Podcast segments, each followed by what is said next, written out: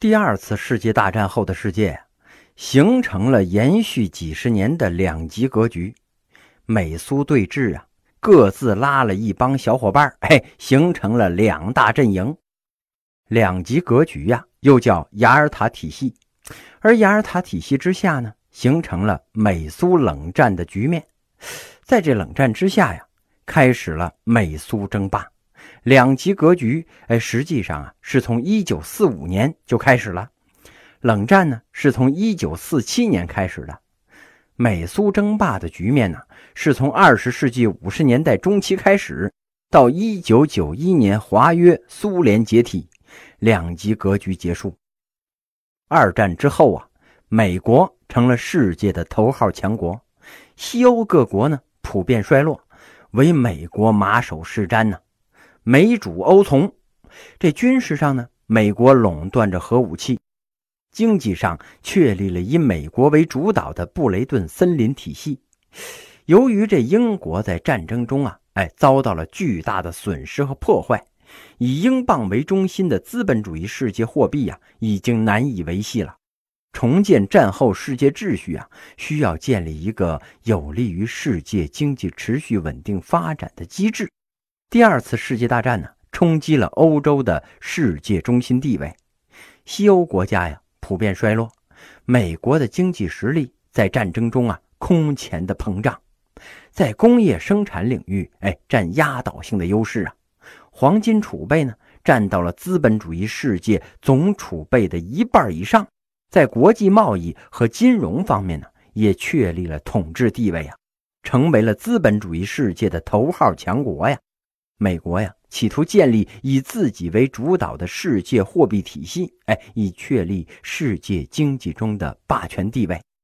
一九四四年七月，美国、英国、法国、苏联、中国等四十四个国家的代表，在美国新罕布什尔州布雷顿森林召开了联合国国际货币金融会议，简称布雷顿森林会议。会议啊，通过了以美国方案为基础的联合国货币金融会议最后决议书及附件。这些文件呢，统称为布雷顿森林协定。根据协定啊，成立了国际货币基金组织和国际复兴开发银行这两个国际货币金融组织，总称呢是布雷顿森林体系。一九四五年呢。国际货币基金组织和国际复兴开发银行，也就是世界银行正式成立。国际货币基金组织的宗旨呢，是稳定国际货币体系，主要任务啊是稳定国际汇率，在这个货币问题上啊，哎，加强国际合作，对在国际收支出现暂时困难的成员国提供短期贷款。世界银行成立初期的宗旨啊，是致力于战后欧洲的经济复兴。后来呀，转向了全球性的发展援助，为成员国提供长期贷款和技术支持。美国呀，凭借其强大的经济实力，哎，认缴的资金最多呀，获得了最大的投票权。因此呢，美国取得了对这两个机构绝对的控制权呢。国际货币基金组织规定啊。美元与黄金的比价固定，美元充当黄金的等价物或者是代表，各成员国的货币与美元的汇率基本固定。由此啊，美国掌握了资本主义世界的经济命脉啊。至此啊，一个以美元为中心的世界货币体系建立起来了，称为布雷顿森林体系。布雷顿森林体系的影响是啊。哎，为世界货币关系提供了统一的标准和基础，一定程度上呢，稳定了世界经济秩序，为世界经济的恢复和发展创造了条件。这个体系呀，也加强了美国在国际金融领域的特权和支配地位。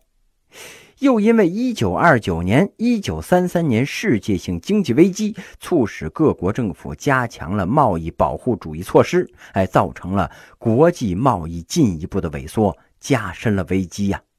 1947年呢，美国、中国等23个国家签订了关税与贸易总协定，它的宗旨啊是降低关税，减少贸易壁垒，实现国际贸易的自由化。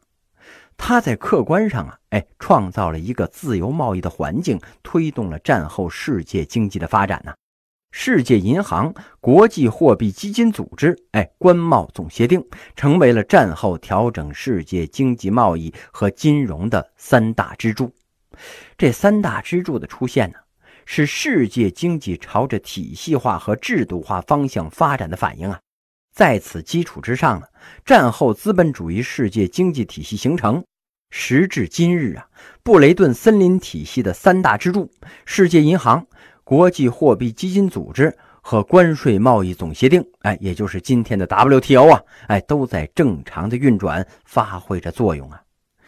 战后初期呀，唯一能够跟美国抗衡的国家呢是苏联，但是苏联呢，只是在政治和军事上能跟这个美国抗衡，经济上不行，所以啊，就注定了以后的抗衡那也不会成功。但是美国军队啊。在一九四五年的时候，人数高达一千两百万呢。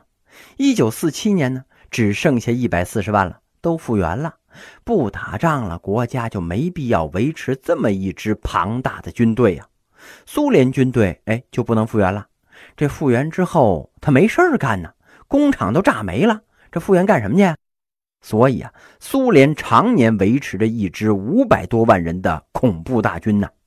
因此呢，苏联的军事实力强，美国的经济实力强，也形成了一种平衡啊。如果战争一爆发，苏联肯定打欧洲。今天呢，实际上是越发达的国家越怕打仗，也越好打。欧洲人说呀，如果莫斯科决定哎礼拜天晚上动手的话，礼拜一早上啊，嘿就能占领慕尼黑；礼拜三呢，哎就能占领巴黎。礼拜六啊，就占领雅典和马德里，不等美国盟军从大洋彼岸赶来，整个欧洲啊就沦陷了。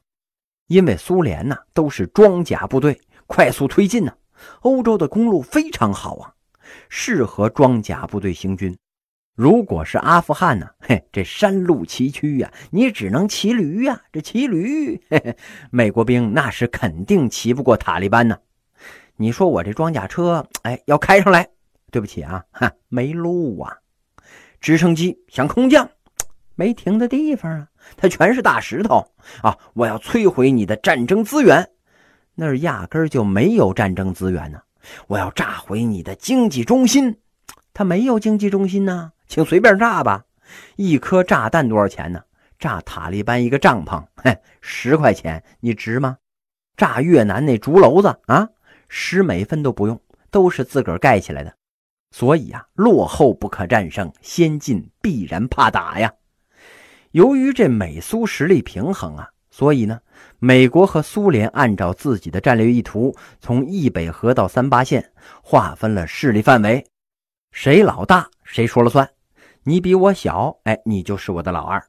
我说你听，我指东，你不能指西。哎，雅尔塔体系充分体现了大国强权的特点呢。二战后的国际关系呀。有一个重要的方面是对德日法西斯的处理。我看过两张照片啊，一张是一九七零年十二月七日，西德总理勃兰特访问波兰，给那个大屠杀纪念碑下跪呀。蒙蒙细雨之中，也没有人给他打伞，哎，就直接跪那儿了。碑上的遇难者呀，不是勃兰特杀的，他是一个坚定的反纳粹战士啊。但是他说呀，我为德国民族犯下的罪行而感到忏悔。这些人虽然不是我杀的，但是是我的同胞们杀害的，所以我要忏悔呀。再一张啊，是当时日本首相拜鬼的照片。从三木武夫开始啊，中曾根康弘、桥本龙太郎、小泉纯一郎历任首相啊，都去拜靖国神社。为什么西德总理哎给受难者下跪呢？日本的首相给杀人者行礼呢？除了两国的文化基因不同、民族观念不同之外，一个重要的原因呢，就是两国受到的处理不一样。战后啊，美苏英法四国对德国实行了分区占领，纳粹战犯呢得到了严惩。欧洲纽伦堡国际军事法庭啊。对纳粹战犯进行了审判，为什么要在这个地方审判纳粹战犯呢？因为纳粹党的历届代表大会啊都在纽伦堡召开，所以呢，在这个地方宣布纳粹党的死刑啊。纳粹党党卫军冲锋队啊都被宣布为犯罪组织。如果是你加入过纳粹党或者是党卫军，你就属于犯罪组织成员呐。哎，你现在退出了，也曾经是犯罪组织成员呐。十二名纳粹甲级战犯上了绞刑架了。这些纳粹甲级战犯上绞刑架的时候啊，没有一个人喊希特勒万岁的。就算是最狂热的纳粹战犯呢，也顶多说句啊，我不该死，我不认罪。有一个纳粹战犯呢。汉斯·弗朗克在上绞刑架的时候说：“呀，千年已过呀，德国的罪孽难消啊。”这些纳粹战犯呢，大多已经认识到自己的错误了。而日本战犯上绞刑架的时候呢，喊着“大日本帝国万岁，天皇陛下万岁”，而且呢是一个人领头，大家齐声三呼万岁啊，然后上了绞刑架。这就是说呀，连德国纳粹战犯临终的时候也是人之将死，其言也善，做了忏悔的。这苏联占领区呀，哎，就是后来的民主德国；这英法美的占领区呢，就是后来的联邦德国。联邦德国的首任总理啊，阿登纳先生是盟军从集中营里边放出来的。这老爷子从二十世纪二三十年代啊，哎，魏玛共和国的时期，哎，就是德国的政治家，反对纳粹。纳粹党一上台呀，哎，他就进了集中营了。这老爷子那是真耐活呀，那么多年，哎，居然没被折磨死。等他被放出来之后呢，他比这苏联人呐，那都恨纳粹啊。德国的非纳粹化，哎，到什么程度呢？在德国。哎，买卖第三帝国时代的纪念品，那是违法行为啊！你从德国老兵的手里买一枚德国的呃铁十字勋章，你不是崇拜纳粹啊？哎，那就是觉得这勋章特别好看。你带出海关，哎，算你小子走运，没被人家给查出来，弄不好啊，那就会被判刑啊！国家公职人员如果散布跟纳粹有关的言论，在大庭广众之下，哎，行这个纳粹举手礼，那都要判刑啊！可见这德国人的悔改程度啊，那是非常明显的。所以这个勃兰特呀，才给大屠杀纪念碑下跪。当时《世界报刊》评论说呀，勃兰特跪下去，德国人就站了起来。一九四五年五月八日。纳粹德国宣布投降。每年五月八日啊，在德国是解放日，德国要隆重的纪念。所以说呀，德国的反思非常彻底，很了不起呀。为什么日本的反法西斯措施哎就很不到位呢？战胜日本呢，贡献最大的是中国和美国。中国拖住了日本陆军的主力，但是日本的技术兵种海空军是被美国消灭的。所以啊，中美贡献最大。一开始呢，美国设想中美苏英四国呀占领日本，这苏联呢占北海道，美国占本州，英国占九州，中国呀占四国岛。结果呀，先是英国表示：“哎，我不去啊，我很困难。”占德国都力不从心了，你再让分兵占日本，嘿，我干不了。指望这澳大利亚、新西兰、印度、菲律宾这些国家哎去占领日本呢？哼，那肯定是不可能的。新西兰呢，据说哎派了十几个人去，一个排呀，到那儿指挥指挥交通，哎，就算是尽到盟国的义务了。美国只能把希望啊寄托在中国身上了，因为美国最不希望苏联占领日本，所以啊，给苏联最落后的北海道。当时中华民国的商震上将啊，带领着先遣团的成员，哎，已经出发了。司令部啊设在仙台，那牌子都挂好了：“中华民国驻日占领军司令部。”美国呀，让蒋介石去一个军，三万多人。这蒋介石说呀：“哎，去一个旅吧，几千人。”后来呀，讨价还价之后，准备去一个师，哎，就是国民党青年军二零六师。国民党青年军呢，是由国民党部队当中知识分子组成的，一般士兵啊都有初中以上的文化程度，属于是精锐部队啊，给他们做了新军装，配发了新武器。上船之后呢，船没往东开，往北开了，占沈阳，抢东北去了。所以啊，中国驻日占领告吹了，变成了美国独占了。中国不来，英国不来，苏联想来，哎，美国不让。美国大大咧咧的，哎，独占了日本。美国的驻日军总司令麦克阿瑟上将啊，成了日本的太上皇了。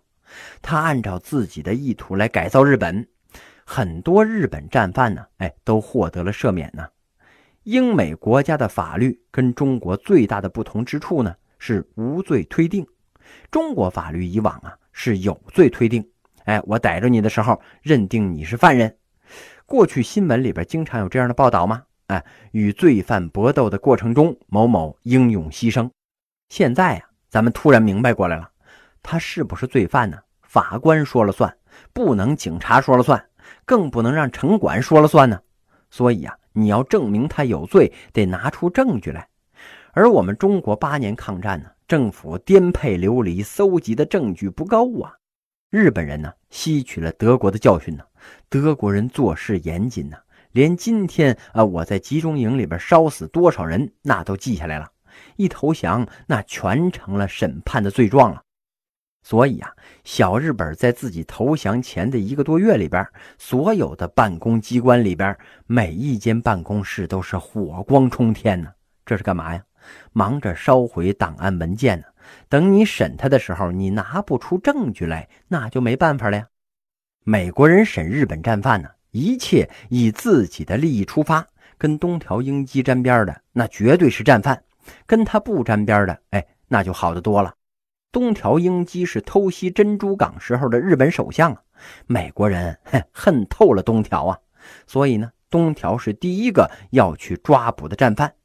东条开枪自杀未遂，打心脏，打偏了，武士道精神没有发扬出来呀。你怎么不敢剖腹呢？啊！最后东条被美国人吊死了。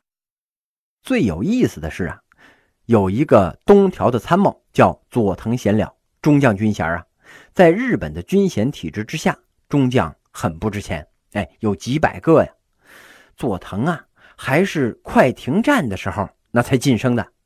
就这么个人呢，因为跟东条的关系过近，哎，给定了个甲级战犯。这小子上法庭的时候啊，哎，特骄傲，说我一个小小的中将啊，居然跟内阁总理大臣一样，弄了个甲级战犯。嗯，我感觉跟晋升一样，跟大将们站在一块儿啊，这感觉太好了。听众朋友们，大家好，我是主播东阳。《天朝史去》这部作品的试听部分呢，到这里就结束了。这部作品呢，一共是一百二十三集，总时长呢将近五十个小时。后续的作品呢，欢迎您到东阳的微信公众号里收听，请您关注东阳的微信公众号“东阳听书”。呃，请注意是“东阳听书”，冬天的冬，太阳的阳，东阳听书，东阳在那里等你。感谢您的支持。